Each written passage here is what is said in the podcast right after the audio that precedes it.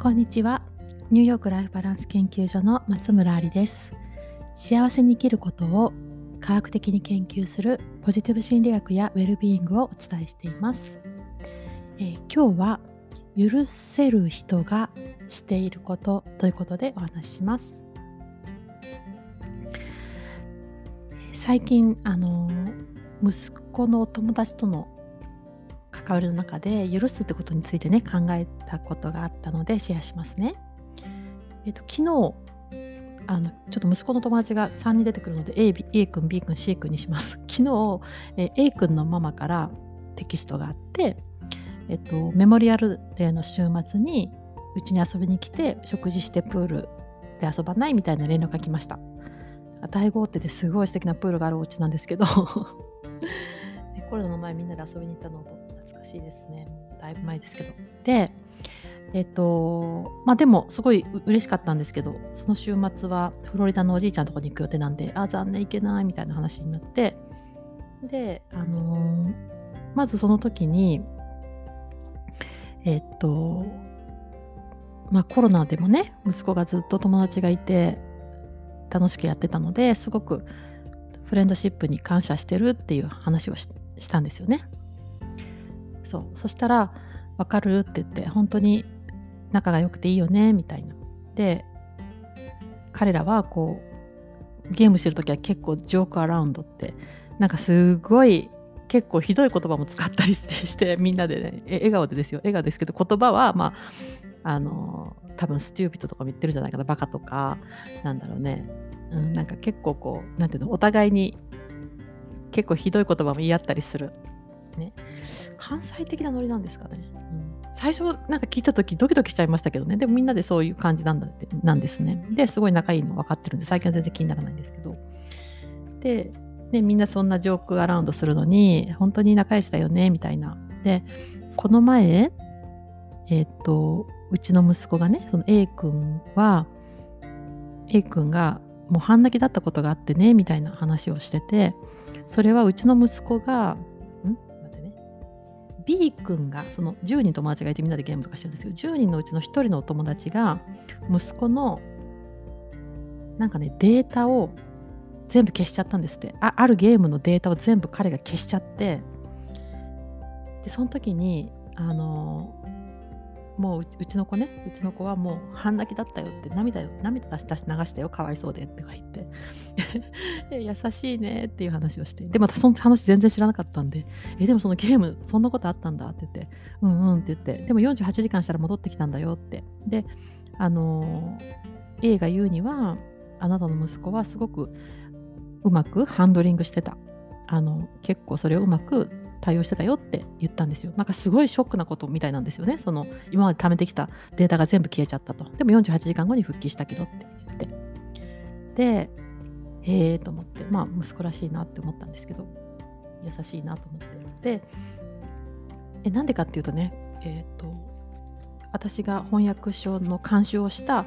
えー、強みの調査表っていう本があるんですけど、あ間違えた。強みの調査表。ビア強みの調査表の解説をした強みの育て方っていう本があるんですけど、まあ、そのビアで息子の強みは1番勇敢さ2番謙虚さ3番優しさ4番感謝5番寛容さなんですよね。だからその許す力が高い子なんですけどだからそのね私たちにもまあ言ってなかったしあの、優しいなって思ったんですよ。で でもう一つあの実はあって、まあ、それは息子が今回お友達がコロナになったって言ってでも誰か教えてくれないんですよね、まあ、もちろん学校は言わないんですけど彼はお友達の中ではみんな知ってるんだけども私たちには言わないって言うんですよで私えー、その子のことねあなたが私に話したからってその子のこと嫌いにならないよってから言ってよ言ってよとかってただしなんかあのね、興味があるじゃないですか誰がコロナになっちゃったのかなみたいな。ででもいや言わないそれはプライバシーだからって言って 言ってくれなくて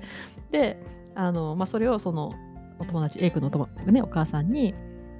息子はね誰がコロナにかかったかとか言ってくれないのよねみたいな感じでちょっと冗談っぽく言ったらあえっ、と C 君だよってねうん、C 君だよかかったのって教えてくれたんですよ。えーって言って。で、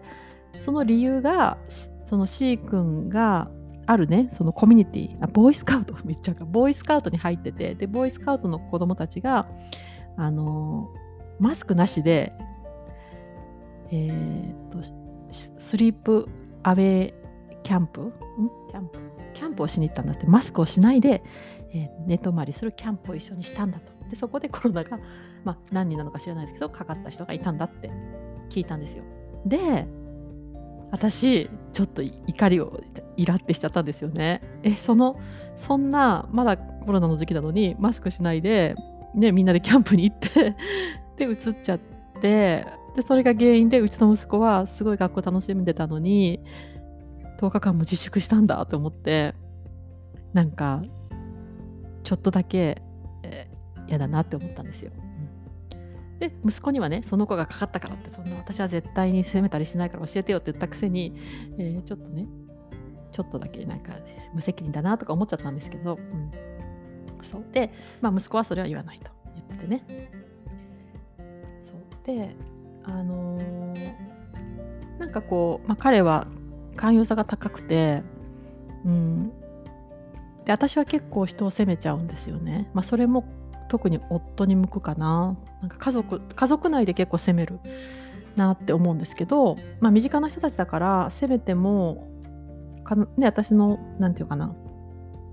安心感ではあるんですけどねそれってちょっと良くないですよね。まあ、でも本当に最近感じるのは人を責めてるのは実は自分を責めてるんだっていうのを本当に感じます。であの本うんやっぱり自分に優しくできない自分を責めててそのそれが辛くて人も責めてるみたいな人のせいにしちゃうみたいな。だから自分自分が許さないから人のせいにしちゃうみたいな。で人を責めるみたいな。であのちょっとうまく言えないんですけどそう。だから許せる人っていうのは多分ね自分に優しい人で思いやりがある人だと思うんですよ。